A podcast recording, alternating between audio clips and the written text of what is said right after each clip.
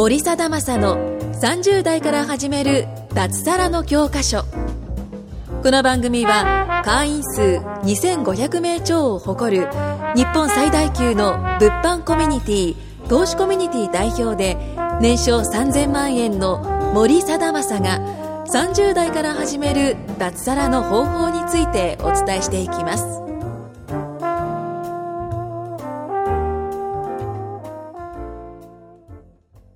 はい、30代から始める、えー、脱サラの教科書ということで、えーっと、今回はですね、近山いないけど、あのー経営者の結婚のリスク離婚のリスク、なんだろうに関して、ちょっと話をしたいと思います。はい。お願いします。お願いしお願いしまもう、これは既婚者、そして、並びに結婚しようと思ってる人、みんな、独身の人、みんなまあ知っとくべきですね。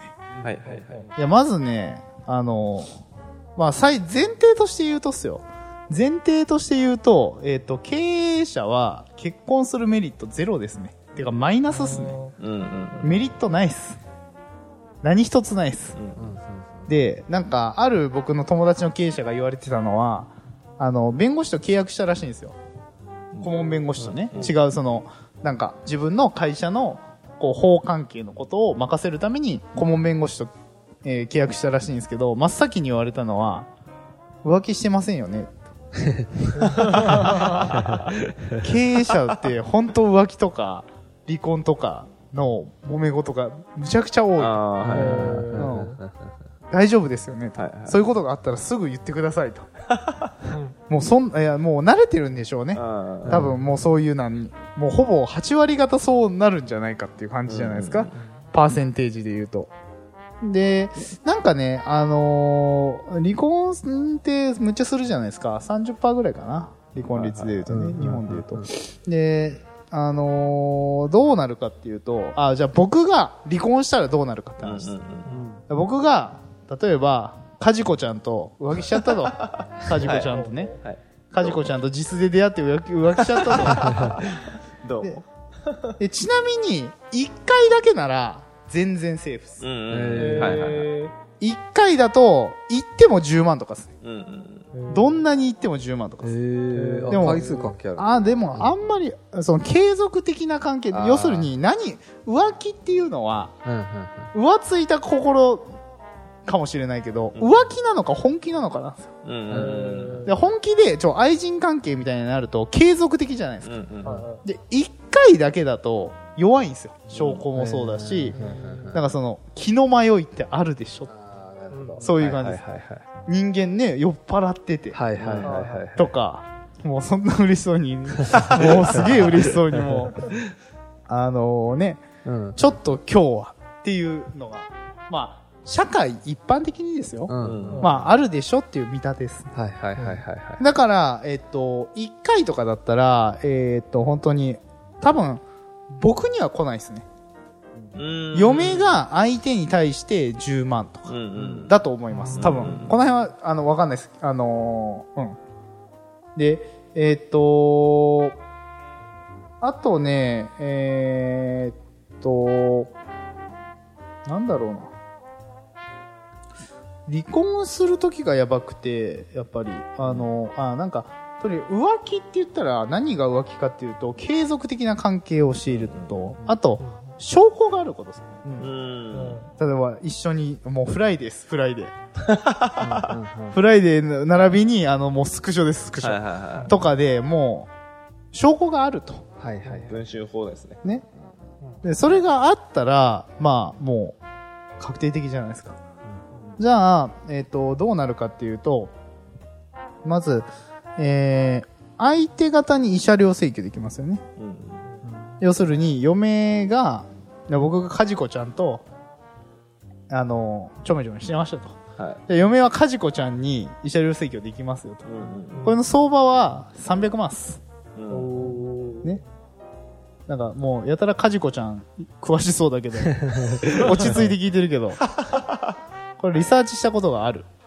あ、僕の友人でほう、そういうことになったことがあるんですよ。へえで、その人はめっちゃリサーチしてましそれを話を聞いたことああ、なるほどね。はいそれはリ必死にリサーチするよね。必死にリサーチしてました。それやばいよね。やばいっすね。え、それどうなったの？え結果多分300いったんじゃないかな。行ったんだ。はい、僕の友人はですね。まあ、でもそれを払ってでも、あの、新しい人を選んでああ、ましなるほどね。で、まあ、まず、一撃の300が来るじゃないですか。はいはいはいはい。で、うんと、嫁さんの場合は旦那にも慰謝料請求できるんですよね。た。うん。両手取れるですよね。だから、嫁は僕にも慰謝料請求できると。うん。で、それが300いけるわけじゃないですか。では、計600。じゃあ、それプラス財産分与ってあるんですよね。うん。で、財産分与って何かっていうと、共同財産。要するに、えっと、結婚してからの貯金だったり、財産、資産っていうのは、二人で作ったものとされるわけですよ。仮に、嫁さんがマジでもうずーっとテレビとすもうポテトチップスしか食ってないと。うん。何もしないと。もう地蔵みたいな生活してて、仮で、でも僕が会社の売り上げが例えば1億とか、10億とかあって、もう資産も1億あったら、半分はまず持っていかれますね。うん。個人資産の半分。そして、さらに、会社のお金と個人のお金って経営者違うんですよ。はいはいはいはい。僕の会社にあるお金ね、うんうんまで、い、行かれるんですよ。株、なんか、僕が聞いたのは、僕の会社の株の半分みたいな感じです。うん。ああ、なるほど。全部、全部半分だだから、みなし、あのね、えっと、家族っていうのは、みなし役員とされるんですよ、役員みたいなもんなんですよ。で、僕は代表。で、嫁が役員みたいなもの。実際は役員の時はしてないんですけど、で、そこで、まあ一緒に会社作って一緒に頑張ってきたってみなされるわけで、で、会社の時価総額ってあるんですよ。は会社って売却できたりするじゃないですか。な、あの、なんとかっていう企業が何億で買収されましたとかニュースはあるじゃないですか。じゃあ、僕の株式会社マイセルフも、えっ、と、非公開株で僕が株式100%持ってるんですけど、嫁さんもその株式を保有する権利があるみたいな感じで見られるんですよ。じゃあ僕の会社の値付け要するに株式会社売、あの、マイセルフ売却するならいくらだとい。う試算をするんですよ。で、例えばそれが、うんと、まあ、500万とかだったら、250万払わないとダメだし、すげえ。1000万だったとしたら、すげえな。500万払わないとダメだし。結構な、どう、その計算式はわかんないですけど、だ全部半分持っていかれるやつですね。から僕が多分今離婚したら、結構やばいっすよ。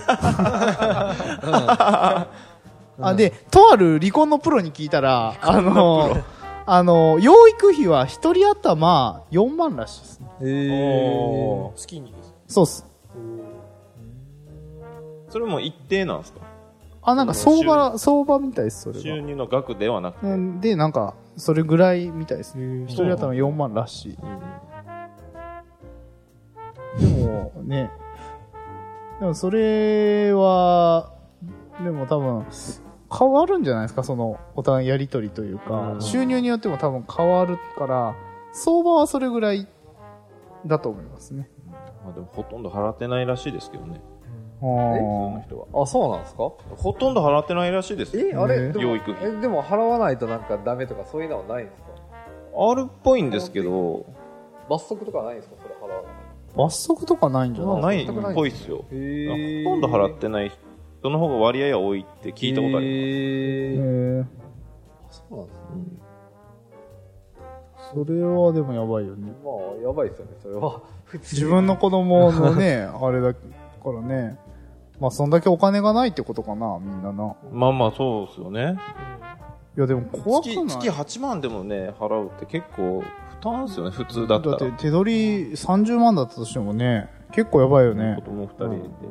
家賃ぐらいのレベルだもんね。うんうんそれずっとでしょ二十歳になるまで。20年間縛り。縛りいや、まあまあ大変ですよね。結構大変だよねうん大変ですよね。じゃあ俺らからしたら別に4万って、いや、まあでも4万。やはり。まあわかんない。離婚しようと思ったことがないからな、まず。そうですね。ないでしょないですね。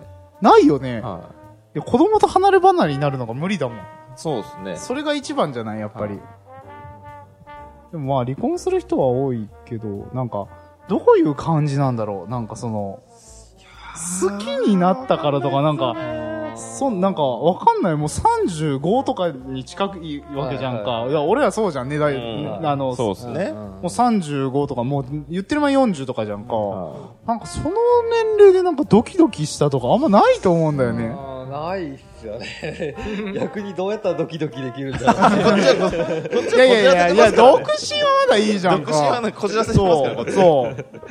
嫁さんがいてドキドキするとか、あんまなんかイメージが湧かないよね。まあ、ドキ、まあ、ドキドキも、その、なんていうんですかね、その家庭を壊してまでのドキドキはないって感じですね。ないよね。はうんまあそうだよね。なんか、デメリットとか考えない、普通に。いあー、まあ、その子供と会えないとか、うんまあ、そういうのは考えるっすけどね。基本的にでも僕、ないっすもんね。ないよね。は無だよね、そこに関い。しては。はだってなんか、いやまあわかんない。なんか自由になりたいって思う人は多いみたいだけどね。い。うん。結婚してて。確かに。まあ、50、なんか60歳とかなってさ、二人でちょっとハワイ行こうってなるかどうかはちょっとわかんない。あー。ちょっとわかんないよね、正直。そうっすね。どうなんだろう。うちはでも、妻の方がそれしたいって言ってるんで、まあまあ、それはいいかなと思うんですけどね。でも、カジさんの奥さん若いし綺麗だもんね。うん、綺麗ですね。ちょっと聞かせよう、今回の。派生でこの前のやつが多いな聞かれるっていう。いやいや、それはちょっと聞かん。いやでも、まあどうなん、まあでもずっと一緒にいたらどんだけ綺麗でもまあね、家族間のそうです方がね、はい。家族間の方がやっぱ強くまあ強くなるからね、それはちょっと致し方ないよね。まあ難しいところだよね、その辺のこう家族間っていうか。うーん、そういうのを見てるからこうこじらせるんでしょうね。大丈夫かなみたいな。まあでも結婚はしててよかったと思うけど、俺は。子供はでもなんか、僕は個人的には好きなんで、んうんまあ、まあ、なんだろう、子供は欲しいなっていうのはやっぱあるんですけどね。なんかむっちゃキャンプとかさせてそうじゃない、ん。なんかいろいろ。なんかいろいろこうさせてあげたいですよね。うんねやっぱできるから。いろんな体験させてあげたいよね、うんやっぱり。まあでも子供がなんか選びたいって思った時に自由にさせられないのは嫌だからね、うん本当に。なんか家でずっとテレビゲームさせておくよりは、うん。やっぱりいろいろんなこう遊びがあるんだよっていうのとかうもね、やっん。ぱ体験させてあげたいですよね。確かに。それはあるよね。でもやっぱね、教育方針をすごい悩む。うん。子供悩みますね。最近やっぱどこの、あの、インターナショナルスクールに入れようと思ってて、うんどこにしようかっていうのをやっぱり言ったりとか、はいはいはい。送り迎えどうするとか、なんかそういう話題は結構リ,、うんリアルな話はする。そうっすよね。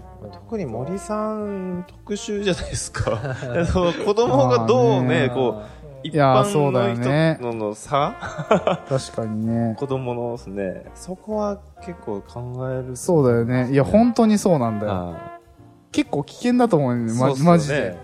だってなんか、もうさ、0歳じゃんか。はい。何回飛行機乗ってんのって話じゃないいやいやいや、どんだけ移動距離移そう動してんのみたいな感じそう、すごいいろんなとこ行ってるじゃんか。パスポート持ってるんだよ、0歳児で。結構やばいよね。いやそう考えたらやっぱなんか、言っちゃうだろうから、それを。持ってないの？うん、え飛行機乗ったことないの？みたいな。電車感覚で乗ってるけど、みたいな。いやいや、多分電車ですら乗らないからさ。あー、そうっすね。はでその話を妻としたことがあって、あの、多分マクドナルドとか食わないじゃんかっていう話をしててうんうんうん、まあマクドナルドは食わなくていいんじゃないっていう話になっうんて、で、カップラーメンはいつか食べるかもしれないっていう話になって、い。うんで、牛丼、吉野家とかは、まあ、10代後半とかになったら食べんじゃないみたいな、なんか、うんそういう、まあよくわかんない話になったんだけど、まあ難しいよね。何がいいかとかわかんないもんね。わかんないですね。わかんないですよ。どういう風に育つんだろうと思うんですけど。うん楽しみ。いやー、どうなるかがマジでわかんないからな、そこばっかりは。正解なんてないじゃないですかい。や、ないっす、ないっす。だってさ、はい20、ずっと一緒にいるのも正解だし、多分。うんねかといって別に、な俺とか親父いないけど、でもそれでも別にまあ正解だと思うし、うんうん何が不正解不正解って存在しないからさ、そう考えるとなんか難しいよね、うん子育てって。カイさん気をつけてることとかある？なんか。僕が気をつけてることは、そうっすね。自炊に行かないようにするとか？そこはあんまり気をつけてないかな。うん。